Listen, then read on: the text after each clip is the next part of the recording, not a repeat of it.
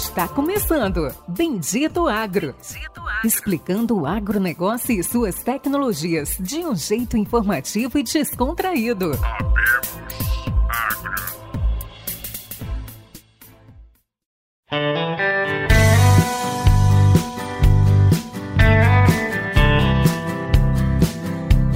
Olá a todos os nossos amigos e ouvintes. Está começando agora o Bendito Agro, o seu podcast de inovações e conhecimento do agro. Hoje temos uma entrevista, como não poderia, vamos dizer assim, faltar aquela palavra, fantástica. Estamos com um grupo aí, show de bola, que vem fazendo muito, um grande grupo no Brasil. Estamos com o Vitor Duarte, especialista de tecnologia do Grupo Uteliar, e com Edson Vendrúsculo, hoje diretor de operações da Uteliar Agro. Além disso, aquele nosso velho companheiro, cofundador do Bendito Agro, grande amigo, Lucian Carvalho. Pessoal, Vitor, Edson, dão um oi aí para os amigos, dão aí para os nossos ouvintes do Bendito Agro. Boa noite, pessoal. Muito obrigado, Péricles, Luciano, aí pela, pelo convite e ao Vitor para a gente poder fazer esse bate-papo.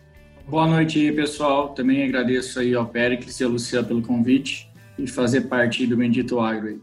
Para vocês entenderem quem que são eles, Vitor Duarte, formação em tecnologia da informação, tá nove anos no agro, começou a carreira dele no agro aí no grupo Caimbé, onde eu, ele vai explicar mais para frente aí como que ele fazia, como ele começou algumas tecnologias que hoje ainda são inovações no campo e hoje é o especialista de tecnologia do grupo Telhar. Edson Vendrusco, 20 anos de formado por agronomia pela Universidade de Santa Maria e tem vários amigos que formaram lá, teve até outros entrevistados. Pós-graduação em gestão de projetos pela FGV, já passou aí por grandes grupos no Brasil, SLC em Goiás, GFM no Mato Grosso, Grupo Cantagalo aí em Goiás, Mato Grosso, Piauí e Minas Gerais e hoje está há sete anos e meio no Grupo Telhar e também consultor pela Produtiva no Rio Grande do Sul. Então é essa vai ser a turma, a turma de peso que a gente vai entrevistar hoje. E vamos começar. Então começamos a entrevista e pessoal, Edson, Vitor, vocês puderem falar um pouquinho mais como é que é o trabalho de vocês, como é que vocês estão interligados no trabalho que vocês fazem hoje dentro da Utelhar. Bom, é, como o Pérez falou, é, eu iniciei no agro aí há nove anos. É, hoje sou especialista de tecnologia da agricultura 4.0 e é, temos feito alguns trabalhos bem interessantes aqui, utilizando uh, muitas ferramentas do agro, né? Hoje utilizamos ferramentas de monitoramento de pragas, temos sensoramento remoto na Uteliar, que tem nos ajudado há muito no trabalho. Uh, temos telemetria, né? Temos, hoje trabalhamos com, com a telemetria da Solinftech, uh, temos utilizado também a tecnologia da FieldView, Hoje temos utilizado muito na, na, parte de geração de mapas, né, de produtividade, na parte de meteorologia, né. A Solintec também tem essa parte de meteorologia que a gente tem usado bastante, mas em, algum, em alguma outra fazenda a gente está testando os EUS agro. Bom, uh, Edson, eu comecei minha carreira no agro no berço, né, porque meu pai foi produtor e depois de eu ter estudado um pouco, eu fui para o campo, fui para a ponta lá aqui no Rio Grande do Sul, onde que a gente não tinha é, essa estrutura que se tem na, na agricultura mais profissionalizada hoje, dentro das, das fazendas, do uma sistema organizacional mais robusto, né?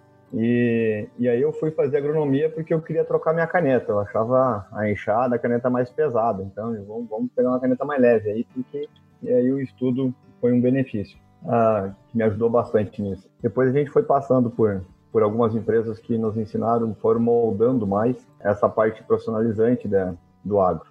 A CVC, sem sombra de dúvida, foi uma, onde que deu para a gente trazer o conhecimento e a importância da informação. Porque daí começa o gosto pela tecnologia dentro da agricultura e por a gente tentar colocar em prática das pessoas que estão junto conosco, que já tem essa experiência da ponta, né? Eu valorizo muito isso, porque Algumas vezes a gente viu, e foi muito legal, quando vem, esses processos começaram em digital dentro do agro, começou a agricultura de precisão, os processos que chegavam pessoas que te vendiam uma proposta, um conceito, que eles não conheciam. Nós já tivemos, um exemplo que fica muito claro para nós, nós tivemos a visita de um, uma pessoa para vender um programa e ele não sabia que uma semeadora precisava de um trator para ser tracionada, para ser puxada. Bom, o cara é 10, top, inteligente demais, fazer um sistema, um ABAP, seja o que for, mas e como é que funciona isso? O que que isso dá para levar para o campo, né? Como é que um campo onde tu tem uma interação de, eu falo de três seres vivos, que é o homem, a planta e o solo, e mais um clima para trazer essas informações e, e aí sim a gente poder ter uma gestão mais robusta e trazer lucratividade para o produtor. Então, um pouco da, da experiência da gente passou por isso. Bom, vou pegar um, parte do Edson. Uh, como eu falei, iniciei aí há uns nove anos no agro, né? Minha formação era tecnologia de informação. Comecei num grupo chamado Grupo Caimbé, aqui na cidade de Primavera do Leste, uh, onde a gente tinha começado em 2012, 13, com a Fundação MT, que era um, um projeto da fundação que eles é, captaram cinco produtores aqui da região e iniciaram esse projeto. Desses cinco produtores aí, apenas nós continuamos até o final. E dentro desse, desse projeto da, da AP, foi onde nós tínhamos até então, antes de mim, um estagiário, né? Ele começou e eu comecei dando suporte para ele na parte do, da tecnologia da informação. E fui gostando do que eu estava vendo da parte de agricultura de precisão. E em 2013 ele resolveu sair da empresa e os diretores chegaram, me chamaram para conversar se eu fazia agricultura de precisão já lá no, em 2013 nesse grupo. Então, como a gente até tinha falado antes, eu utilizava, trabalhava com regulador de crescimento, que era o que a gente mais precisava na época lá, que era uma área de textura mais fraca, né? Então, a gente já começou trabalhando com regulador de crescimento em taxa variável, isso em 2013. Só que para fazer isso era um trabalho danado, porque eu utilizava sensores que iam na barra do pulverizador. Então, muitas vezes o pulverizador tinha que trabalhar sem aplicar nada, né? Apenas fazendo essa leitura. Depois eu baixava o dado, tratava, ia a campo para ver realmente se condiziam que a taxa variável, né? E aí sim, depois executava. E, só que isso eu tinha um, era um rendimento muito pouco, né? Não, era 200 hectares num dia que eu conseguia fazer. Numa safra a gente não conseguia rodar a fazenda toda, né? E depois, com a chegada das imagens de satélite e drones, aí acabaram ajudando mais essa função da, da AP aí, da, do que eu fazia lá, que seria o nosso foco principal sempre foi a taxa variável no, no algodão, tanto de nitrogênio quanto de regulador. Né? E aí depois eu também fui entrando para o lado da mecanização, onde eu comecei a, a, a, mexer mais com a máquina também. Então eu comecei adquirindo um parte de operação de máquinas, tanto plantabilidade quanto coleta onde em 2016 eu fui apresentado a uma CP 690, né?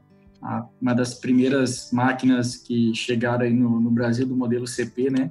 E foi onde eu comecei a trabalhar com ela e desvendar os mistérios dela. Então esse foi o meu início aí no, no agro. E aí depois, com quase 10 anos de empresa onde eu estava, resolvi sair e aceitar o desafio da Altelhar, que estava montando esse time aí de tecnologia. Né? Hoje somos eu e a Milena e estamos aí trabalhando para aumentar esse grupo aí, porque a gente, né, que o pessoal da Cana tem, a gente quer fazer aqui na Altelhar agora. O COA, o CIA, o Pentágono, né, Vitor? Eu acho que é um modelo replicável aí que vem da, muito forte da usina, né? Acho que a gente tem muito, grãos e fibras, tem muito a aprender com com as usinas. É um modelo que vem e tem se replicado cada vez mais uh, nos grupos, não, não interessa tamanho, né? Na verdade, a tecnologia ela pertence muito à cultura e ao perfil do, do produtor. E, Vitor, puxando o gancho aí, aproveitando que você estava é, comentando, o que, que, você enxerga hoje aí com os testes, com tudo que vocês vêm fazendo, com o atual cenário para levar para dentro do COA, tá? Qual que você vê como um desafio e o que, que você vê como algo que uh, não é tão difícil de executar, basta querer ter uma força de vontade aí. Para quem está pensando em, em, dar um próximo passo, para quem esteja mais ou menos aí no mesmo cenário que, que você está hoje, testando as tecnologias e fazendo isso gerar valor, querendo dar esse passo para o POA, eu acho que tem Hoje, na minha, na minha opinião, tem muito grupo que, que vê, que deslumbra isso, fala, ah, a gente precisa de um COA, mas às vezes não tem processo, um processo bem, bem desenhado, né? Só acho que isso é, trava um pouco as pessoas. E, bom, queria que vocês comentassem aí uma facilidade e de desafio para fazer o COA ou CIA, como você quiser chamar.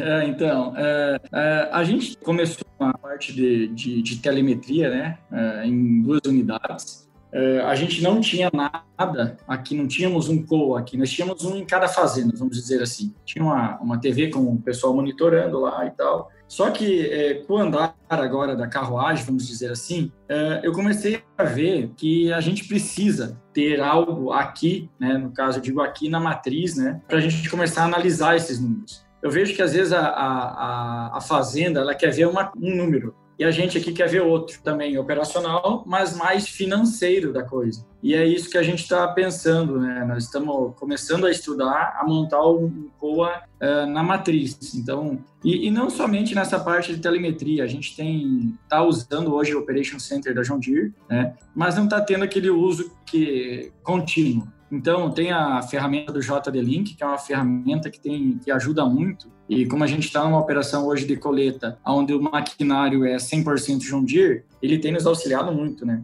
Teve casos que a gente conseguiu aí pegar problemas de motores, de problemas de, de aquecimento de motores, e diferente, talvez a gente tenha que ter um COA, né? Uh, voltado a mais nesse suporte. Eu penso ainda assim, ó, é voltado mais num suporte para o campo, ajudar o pessoal que está lá. Hoje, as concessionárias aqui da região, eles oferecem um suporte, né, um serviço de suporte remoto. Só que isso é cobrado, 10, 12 mil por ano lá. Não é caro, mas a gente pode ter o nosso. Eu, eu penso que a gente pode ter o nosso, nós temos pessoas capacitadas para isso, temos uh, profissionais muito bons dentro do grupo que são que poderiam nos auxiliar nisso. Então, talvez eu não precisaria ter ali na frente do COA especialistas, pessoas que dominam a ferramenta ter essas pessoas que hoje a gente tem na parte de mecanização, na parte de tecnologia, né? na parte de, de, campo mesmo. Então não é, eu acredito até que não seria um COA apenas de monitoramento de, de máquinas, vamos dizer assim, mas sim da lavoura toda, GNDVI, ah, Hoje a gente tem. Um... De meteorologia, né, o Vitor? Puxando um ganchinho aí rapidão aí no que o Pérez tem que entrar perguntando aí, que já tá me cutucando aqui. Hoje o Pérez ele entrou, ele fez a abertura tão empolgado, cara, que não deixou nem eu me. Eu, o pessoal. empolgado que ele tá. É que eu, eu, falo que a abertura é só pra três pessoas, Luciano. É só pra três. Ah, tá já, certo, já tinha tá enchido tá a abertura lá. Não, desculpa, cara. É porque o Leonardo ia cobrar mais, né? É, o Leonardo vai cobrar mais. Eu falei, não, o Luciano fala demais, não, vou cortar ele. Ô, Vitor, você falou uma frase que eu tive uma discussão agora à noite, cara. Essa é uma discussão, uma boa discussão, uma conversa, né? Um grande amigo é, da, da John Deere, o Fábio, o Fabinho. A gente estava discutindo ali sobre um, um, um, serviço, né? Barra ele, ele oferecendo um serviço. Eu falei, não, cara, me dá treinamento. Não, vamos fazer. Eu falei, não, não vou fazer. você falou assim, é barato, é 12 mil, mas aí você olha para sua estrutura, você pensa, putz, gente, eu estou pagando plataforma, eu tenho máquina, tecnologia está ali, eu, sei mais ou menos, eu sei para onde que vai esse negócio. Eu não vou pagar para o cara fazer. Pode ser real, dois, dez mil, não, não tem, não justifica né, a, você ter uma estrutura. Então, é, foi o que eu falei, assim, então eu tenho que desmanchar isso aqui e terceirizar tudo, então não justifica. E eu, eu pego bem essa, essa frase sua, que tem pessoal prestando serviço fala, ah, mas tem coisa que não compensa você ter na fazenda. Mas eu acho que essa é uma linha que depois que você, você rompe, não tem jeito de você voltar. A partir do momento que você tem estrutura, você tem pessoas aqui dentro, é on farm, é trazer para dentro de casa, é fazer aqui dentro, claro que a gente sabe que tem coisa aí, parte de infra, parte de rede, então isso aí fica e não faz sentido ter. Mas a parte de operacionalizar, de coleta de dados, a parte de transitar pelos projetos, eu acho que tem que ser, tem que ser nossa, Vitor. Essa responsabilidade tem que ser de dentro da fazenda mesmo. É, eu também compartilho da mesma ideia, Luciano. Tem que ser nosso, esse dado tem que ser nosso. Nós que temos que tomar a decisão. Não é o pessoal da concessionária que vai nos dizer. A gente teve casos esse ano mesmo que eu brinco com o Edson, eu ganhei dos caras algumas vezes, né? Nesses diagnósticos que eles passam, né? E isso tem se tornado meio que rotina. Nós temos um time muito bom para isso. Isso eu digo, nós temos uns caras na mecanização muito bom. Não posso falar que não. E por que pagar, né? Claro, eles, eles é concessionária, mas tudo bem, eles têm que vender o produto deles. O Edson talvez queira completar alguma coisa aí. Eu até queria completar um pouquinho, porque a tecnologia não veio só para nós do campo, né? Ela veio para quem começou com quem fabrica a máquina, mas uh, nós passamos por um processo que é quem entrega, quem representa ela, né? Concessionária que vai representar. E nós compramos 10, outro vizinho compra 15, outro compra 5, outro compra 30. Quantas máquinas entram? E a velocidade de formar essas pessoas pelas concessionárias também se torna um pouco mais difícil. É, não tem essa velocidade. A tecnologia está avançando uma velocidade maior do que nós conseguimos formar pessoas aptas para trabalhar com ela. Essa é uma visão que eu tenho. E aí começa a ocorrer isso que o, o Vitor falou que a, a, a falha na, no diagnóstico. Nós temos muita análise, diagnóstico errado. E vai por tentativa e erro. E aí tu, tu começa a criar uma descredibilidade, tu tem uma, tu perde a credibilidade na ponta. Nós temos uma teoria que nós não acreditamos em máquina ruim, produto ruim. Se está no mercado, ele tem uma função. E cabe a quem é o dono dele fazer com que a gente explore o máximo desse produto. Porque quando a gente compra um produto, a gente espera tirar o máximo dele. Essa é a vantagem, valorizar cada centavo aplicado. E a gente sempre faz teste. Eu já passei por outras empresas e eu tenho muito orgulho de falar que a Hotelier é uma das primeiras empresas que eu vejo fazer protocolo para teste de máquina. Nós não compramos uma máquina porque o vizinho tem ou porque o cara falou que está boa, porque tem um preço bom. Qualquer máquina que a gente comprou, a gente foi fazer teste com protocolo, assim como uma área de validação, de pesquisa de químico, de fungicida, de herbicida, de inseticida, de semente porque a gente precisa entender onde é que está indo o dinheiro do investidor. Nós somos uma empresa de equity credit, então nós somos responsáveis por um dinheiro que não é nosso, né? E isso é muito importante. Então, esse suporte que o Vitor fala, e eu acredito que esse é a maior, maior função do back-office, do, do, trabalho que a gente tem aí em Primavera, é dar suporte para essas pessoas. E uma das situações que eu vejo que é importante no agro é a forma que isso é colocado na ponta. Quando a gente vende algo, compartilha algo na ponta, mostrando por que, que qual é o objetivo disso, e aí o Vitor faz muito bem esse trabalho, a gente tem um, um resultado que nós temos aliados. Quando vem top-down, não vai, não, a coisa não vai acontecer. Eu cito alguns exemplos que a gente já passou.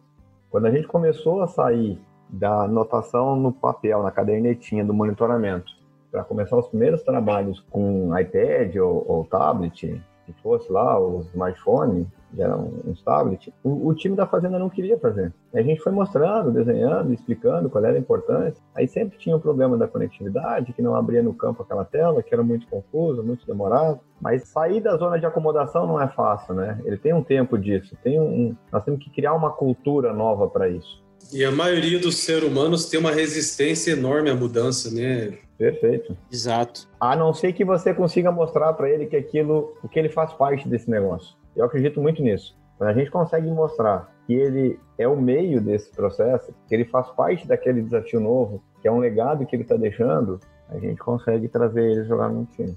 E isso até vou puxar um gancho, isso serve aí para todas as quando você fala que puxar a pessoa para fazer parte do processo, até vou puxar até para o comercial. Isso é algo que até é uma técnica até de vendas que você usa em casa com sua família, que você usa no campo.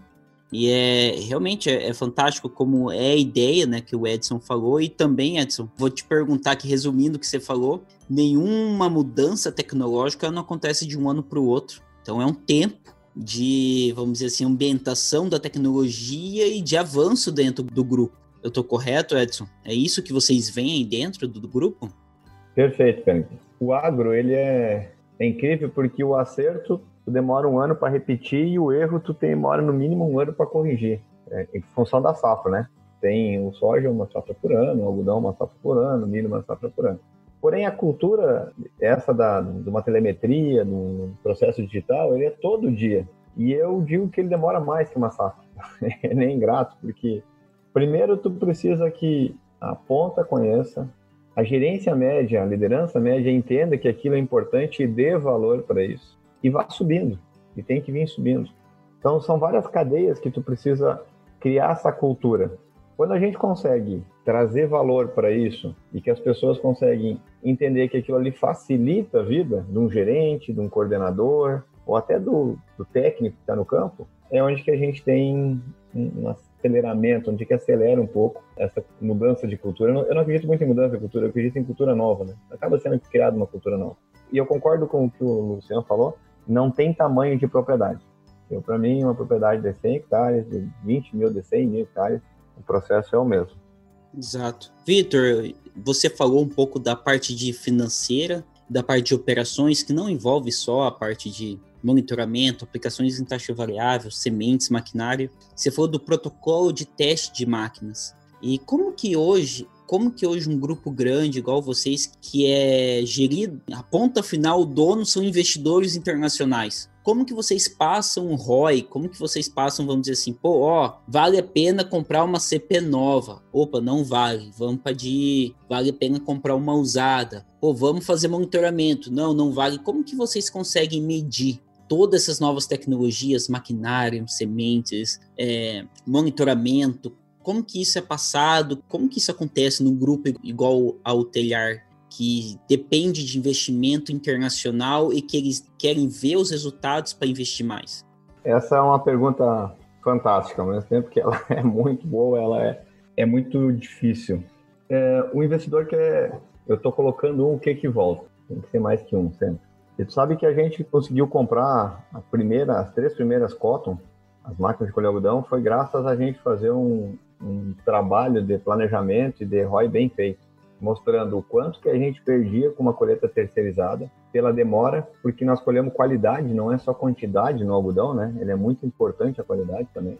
Então tu vai ficar com algodão, imagina um ano desses que tem uma demanda baixa de algodão, o algodão que é meia boca, ele não vai, vai ficar no mercado interno, rodando, demorando para carregar, um dólar nesse preço, né? Então, precisa, e isso foi muito importante, nós ter o conhecimento desse número, poder fazer um levantamento, aí começa a entrar os ganhos que a gente começou a mostrar para o time. Nós conseguimos comprar uma máquina porque a gente mostrou o resultado, que a gente mediu essas operações. A gente conseguiu o que, que a gente poderia perder de qualidade, o que, que a gente poderia perder de peso, uh, quais são os riscos que nós tínhamos por ficar mais exposto ao tempo e, e trazer essas informações para todos os outros processos nossos.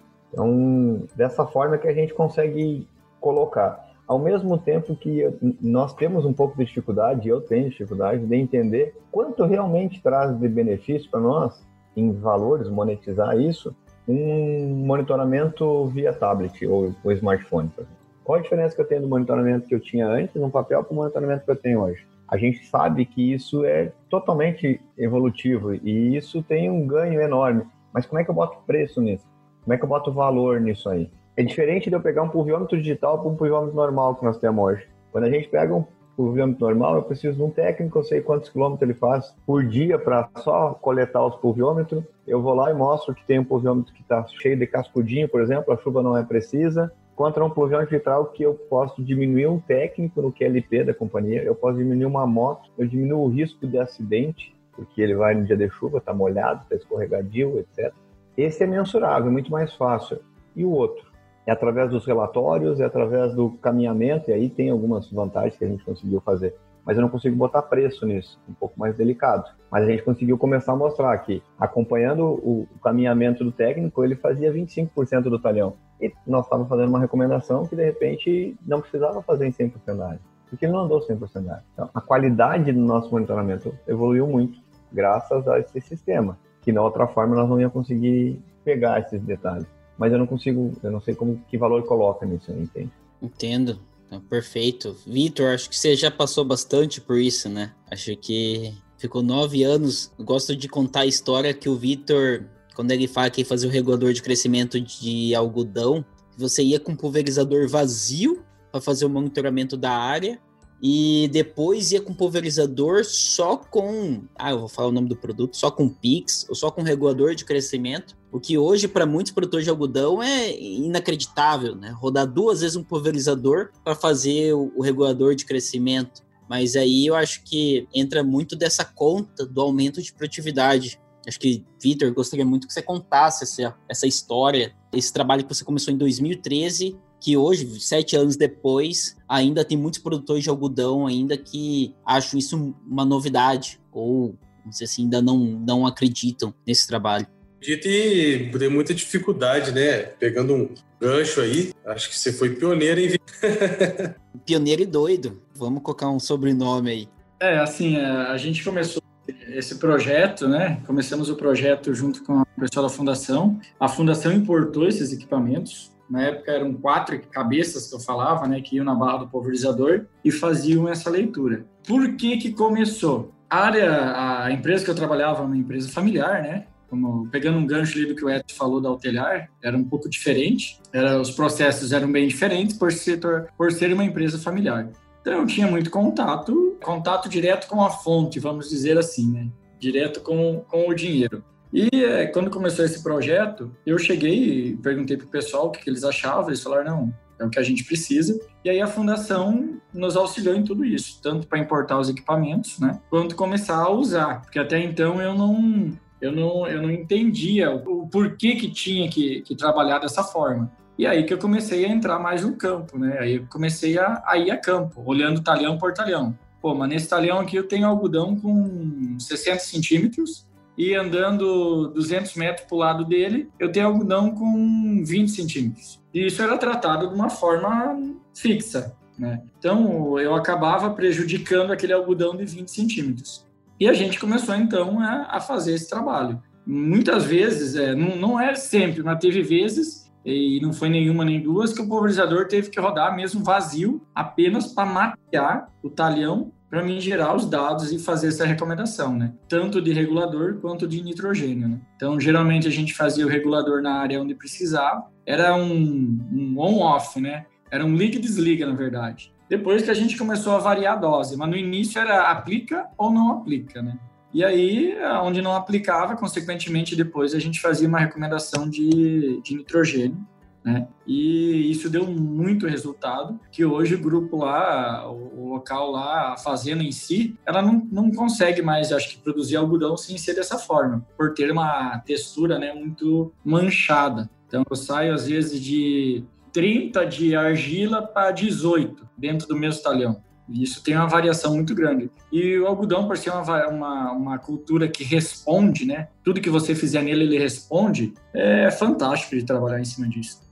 Show de bola. Eu vou, vou confessar aqui, tá, Luciano? Para você, todo boa parte de todo o trabalho que eu comecei na minha antiga empresa veio um pouco da, da ideia do Vitor e de alguns outros amigos ali de Primavera do Leste. Então, isso aí, não falei antes porque vai que o Vitor ia querer uma comissão, né? Então, assim, eu já vou, vou falar, vou falar depois que eu sair da empresa, né? Mas é isso aí, Vitor. Eu acho que. Quando eu vi o trabalho da, da Terra Ave na época, cara, eu achei muito bacana aquilo lá. Foi, nossa, foi uma evolução muito grande. Muito grande. E na época eu abri o um nicho para o nosso amigo Fábio a colocar na empresa dele, né? Esse tipo de serviço. Aqui, aqui em Primavera, só nós que fazia. Ninguém mais fazia. Ninguém fazia isso, ninguém levava a sério, na verdade, isso. Mas lá na fazenda a gente levava a sério e sabia que dava resultado. Um exemplo é que a gente saiu de 270 arrobas, que foi uma média que toda a vida produziu lá, para 300 arrobas, depois 305. Então, algum resultado teve, né? E foi trabalhoso, mas, mas teve resultado, sim. E eu vou puxar um gancho aqui, Luciano, até depois você já entra perguntando, vou puxar até um pouco do que o Edson falou, de toda a parte de máquina, que vai se desenvolvendo o serviço dentro da fazenda. O que o Victor falou, né, que a gente fez na antiga empresa, a gente tinha um produto bom que a gente não sabia aplicar no campo. Então, assim, e isso é até um pouco da essência desse podcast, é que a gente vai conversando com produtores, com clientes, grandes grupos, consultores, e às vezes você tem alguma coisa boa, que você pensa que é para ficar mapeando alguma coisa, mas na verdade o grande potencial dela é ajudar. É um outro ponto que está sendo a dor. Então, assim, um protocolo de melhor uso de máquinas, uma melhor utilização de máquinas. Às vezes o cara está tendo uma rede que seja para, não sei, por biometria, mas o correto é no, no, maquinário. Então, assim, isso vai muito de encontro com o que o Victor falou. É, existe. Eu vou pegar um gancho teu, Pericles. Uh, o exemplo da, da empresa que tu falou, uh, e não é só de lá, de, de todas as empresas que eu digo que vêm dos Estados Unidos, Canadá, de fora do Brasil, elas não conhecem a nossa realidade do agro. Lá eles estão acostumados a trabalhar com, com pequenos produtores. Então, eles che quando chega aqui é diferente essa, essa, essa forma de trabalho. Acostumada com pequenos produtores, com conectividade, né? com grana. né, Vitor? É, não, é isso. Eu acho que o Edson quer complementar um, alguma coisa aí, Edson. Não, é, é, nessa linha. Tem outra coisa que eu acho que eu vejo interessante, que quando a gente começa a, entrar mais nesse dígito, entrar nesses processos, nessas curiosidades, a gente vai descobrindo ou tendo surpresas positivas de outras coisas que a gente não esperava, né? É, eu falo do um processo simples que foi da, da, da, forma que a gente começou a usar o processo da Soniftec a ideia nossa era conseguir uma empresa que tivesse pulvião digital para nós diminuir o número de motos e de gente andando na estrada, né, nas lavouras.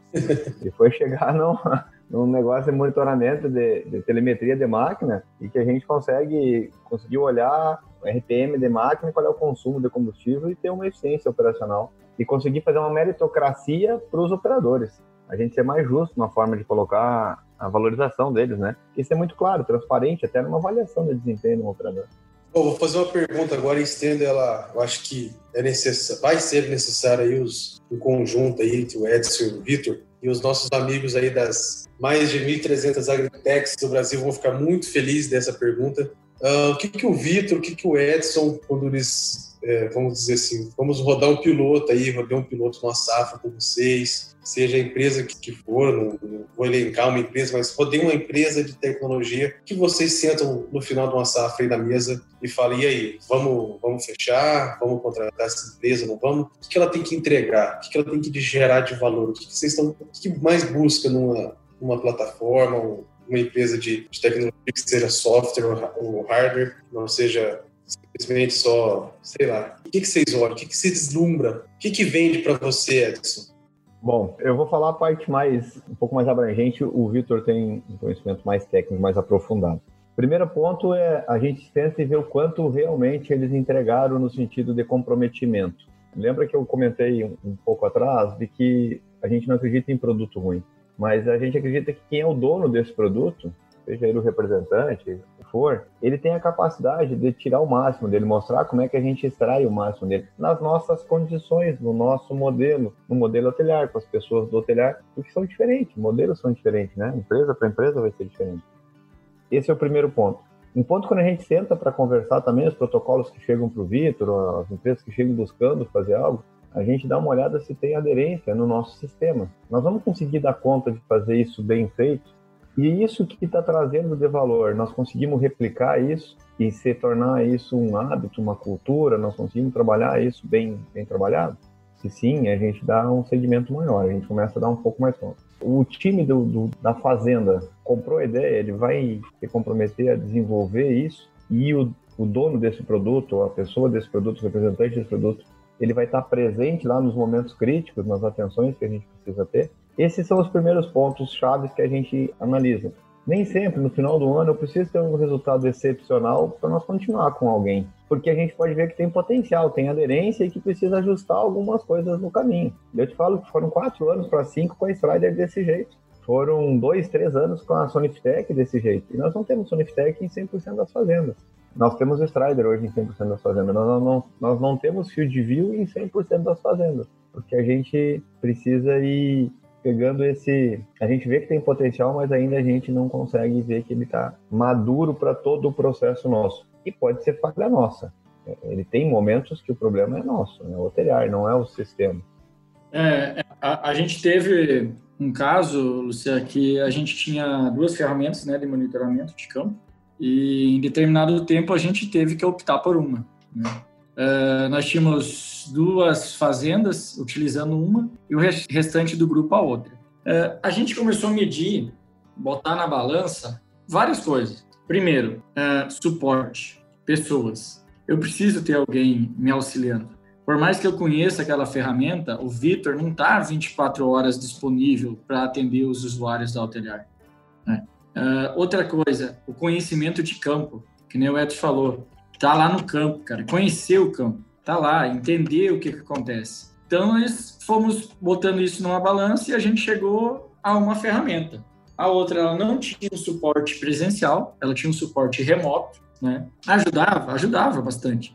E ela tinha algumas outras coisas que ficou devendo para nós, né? Que a gente achou que não era a hora de ter ela. Pode ser que ano que vem, na próxima safra, a gente volte a testar essa ferramenta novamente, né? Mas de agora nós já, já estamos decididos por uma, né? E ela vai ser o nosso, o nosso norte a partir de agora, né? Nós vamos trabalhar com ela a partir de agora. Então, é, é eu acho que assim, é, toda, todas essas empresas, essas startups do agro, cara, tem que ter alguém que esteja lá no campo, que, que esteja no campo e que conheça o campo. Não adianta o cara sentar Lá, pô, tive uma ideia aqui, vou desenvolver um app para controlar os tratores. Beleza. Aí o cara não sabe distinguir um case de um John Deere, de um Valtra, de um Fenit, por exemplo. Não adianta, ele tem que ter um conhecimento, tem que, ser, tem que entender o que, que ele está fazendo, o que ele está desenvolvendo. E é aquele negócio que o falou, que teve um cara conosco, inteligente, mas ele não sabia que o trator era engatado na planta dele. Tudo bem, era uma falha dele, talvez ele não conhecia. Pô, mas ele é desenvolvedor do agro, então ele teria que saber pelo menos isso. É, eu queria pegar esse gancho do, do Vitor, Luciano. Para mim, ele é chave. Essa é uma das coisas que eu converso isso com as empresas, com, com as agritechs, que nem você colocou, e as oportunidades que eu tenho. E a gente, muito, assim, ó, muito incisivo nisso aí. A ideia pode surgir de qualquer pessoa, não importa o meio que ela está. Uma parte do processo vem de outras pessoas que são muito boas no fazem, mas alguém tem que conhecer essa ponta lá. Alguém já tem que ter trocado o couro uma vez no sol do agro. Isso é o que eu acredito. Esse faz a diferença das que vão seguir, das que vão conseguir dar sustentação no negócio delas, pelo menos dentro do, do hotelhar, né?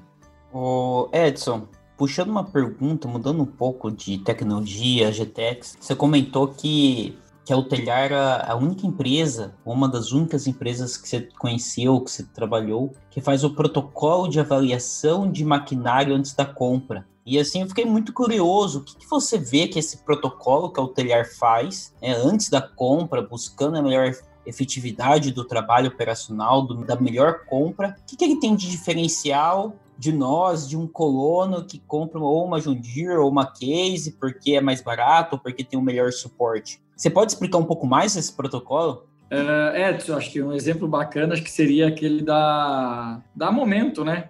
Pode falar da Momento, da Fendit, ou da John Deere, da Case. Se eles reclamarem, a gente chama eles para dar entrevista aqui. pode falar, Vitor. Esse é um exemplo fantástico. Pode dar o um exemplo aí.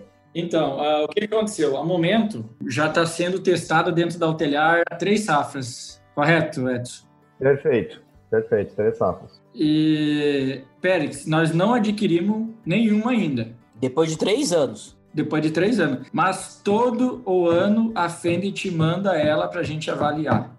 E por quê? E começou a vender momento na nossa região. Nós somos os vendedores de momento. Não, é porque os números, a gente faz todo. Quando a gente fala um protocolo, é, é, o mesmo processo que a gente tem de avaliar um fungicida, um inseticida, um herbicida. Você vai lá, qual é a dose, faz três, quatro, cinco doses em dois, três momentos, ou uma, uma variedade de soja com quatro, cinco população, em quatro, cinco épocas de plantio, vai habitualizando ela ou, ou vendo como é que ela fica dentro daquele teu sistema tu aprende ela, né? E na máquina a mesma coisa. E nessas avaliações são consideradas também como é que é o, o, suporte disso, né? Como é que é o suporte da concessionária? Como é que é o suporte de quem está te vendendo? O cara foi lá, largou a máquina, virou as costas, foi embora. Quando chegou dali dois dias para pegar, foi lá e pegou a máquina. Tu acredita que esse cara vai dar consistência de vender uma máquina para você? Esse é uma análise. Mas os outros pontos a gente faz. Qual é o tempo de para lubrificar uma máquina, qual é a velocidade que eu consigo plantar, com que coeficiente de variação eu tenho, se for um trator, qual é em tal RPM, qual é o consumo que eu tenho de combustível, como é que eu posso ver a, o sistema de, de, de, peso de lastragem dele, ele dá conta de puxar uma, uma, um produto desse do porte que a gente quer, pulverizadores, como é que a gente faz a, o equilíbrio de barra, como é que fica a pulverização, Aí entra uma, uma, parte técnica que a gente vai entrando nos detalhes que nós entendemos que vão ser importantes. A gente faz uma análise de preço de, de, da manutenção, como é que eu vou substituição dos itens, quais são os itens que vão mais gastar e qual é o tempo de, de vida útil deles, qual é o valor que tem. Porque isso vai nos gerar uma máquina de repente barata na compra e cara depois para manter, né? E é legal vocês estarem falando isso, porque você vê aí, né? Até agora a gente falou de várias marcas e não falou propriamente da Jundir, que é, vamos dizer assim, considerada a, a melhor marca né, do mundo de, de maquinários agrícolas. Então, e esse é um dos pontos fantásticos de quando você tem um protocolo, que você realmente pode pensar, mas mas será que é? Será que se eu conseguir dar um suporte, se eu, se eu tiver um suporte aqui em Primavera, ou em Luiz Eduardo, ou em Sorriso, ou no Pará, será que eu não posso trocar a máquina? Será que eu não consigo melhorar ela? E até puxando um gancho, Victor, eu lembro que você, quando testou, vocês testaram os primeiros tratores da Fendt, você comentou comigo de peso de lastragem, de peso do trator com a capacidade de, de vamos dizer assim, de arrasto com velocidade, com RPM, com gasto de combustível e também chegando ao suporte. Então, vocês fizeram um trabalho fantástico de avaliação e até queria que vocês comentassem um pouco dessas avaliações, né? até mesmo. Acho que vocês estão vendendo um produto que vocês ainda não compraram, né? Depois de três anos de teste. Então, Pericles, assim, é, é, o trator, cara, é, todos os testes que a gente fez, e sempre foi com o conjunto, né? Então, plantadeira e trator, mas também o, o trator ele tem um diferencial, isso é, é, nítido, todo mundo sabe, todo mundo está vendo, não estamos fazendo propaganda para frente, mas é, é, um produto diferente, tanto ele quanto a plantadeira. Qual que é o quesito hoje é, da Hotelar trocar a plantadeira ano que vem? Primeiro quesito, transportabilidade. Ou é dizendo plantabilidade depois transportabilidade. Mas transportabilidade hoje é, seria o fundamental. Se a gente pegar hoje o que tem numa semeadora, boa parte dela, o grosso dela é ferro. É o chassi ou é a parte agora que seja de outro material aí, PVC por causa da, da, da CCS ou o que for. Mais de 90% é só ferro. É, é ferro, daí tem a tecnologia. E hoje tem empresas que têm tecnologia para te colocar numa semeadora mais, de mais anos, né? Se tu fez um bom trabalho de revisão, de manutenção, terminou de fazer um plantio, você foi lá, lavou ela, passou um, um anticorrosivo, seja o que for, isso vai te dando mais vida útil nesse equipamento. Então, por plantabilidade, eu creio que a gente pode investir 7, 8, 10 mil por linha numa semeadora de 5 anos, 8 anos, 10 anos, e fazer uma boa plantabilidade. Agora, a chave é essa que o Vitor colocou: transportabilidade. Nós temos que desmanchar uma semeadora, botar em cima de uma prancha. E aí tu tem que respeitar por todos os processos, que não deveria ser só para nós, deveria ser para qualquer produtor. Respeitar a largura, não poder ter estourar a largura de cima da prancha, que vai andar na rodovia e todo esse processo. Conforme a senadora demora dois dias para desmontar e dois dias para montar no meio de uma safra. Imagina o quanto de perda que você tem pegar esse exemplo que tem uma previsão de clima de começar para início de outubro, chover firme para te entrar plantando, nós temos 30 dias para plantar. Se a gente perder quatro dias, nós perdemos mais que 10% do tempo de vida útil dessa semeadura, desse, desse ciclo de plantio. É muito tempo, né? Então, transportabilidade, ele vai estar hoje na aquisição de uma nova semeadora em primeiro lugar, sem sombra de dúvida. Porque tecnologia para te fazer um bom plantio eu acredito que a gente consegue adaptar elas, consegue fazer alguns trabalhos um pouco diferentes.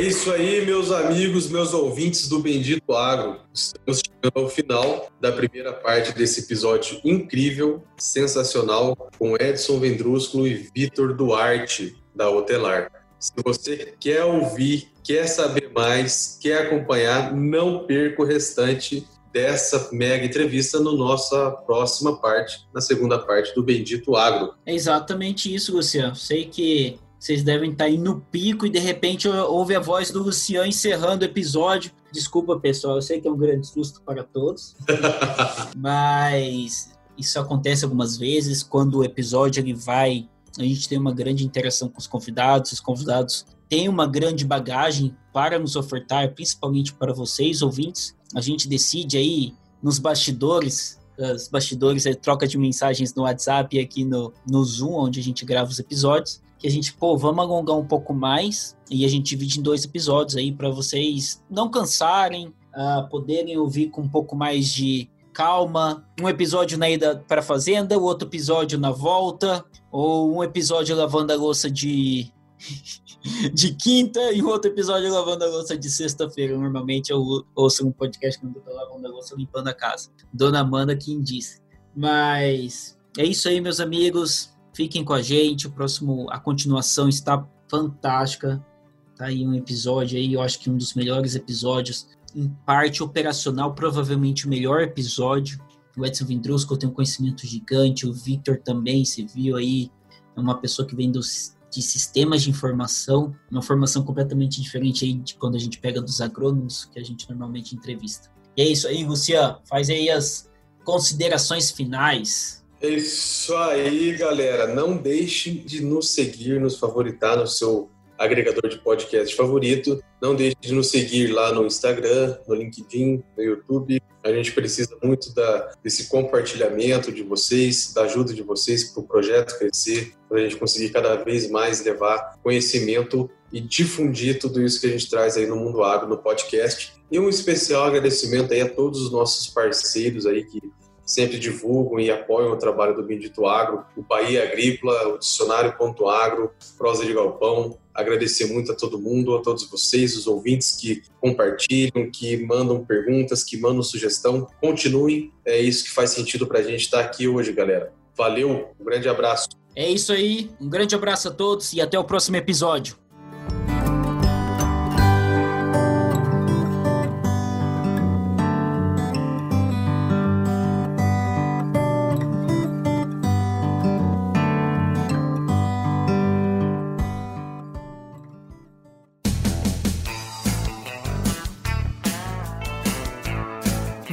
Ouviu Bendito Agro. Acompanhe o nosso programa nos principais aplicativos de podcasts e fique por dentro das tecnologias envolvendo o agronegócio.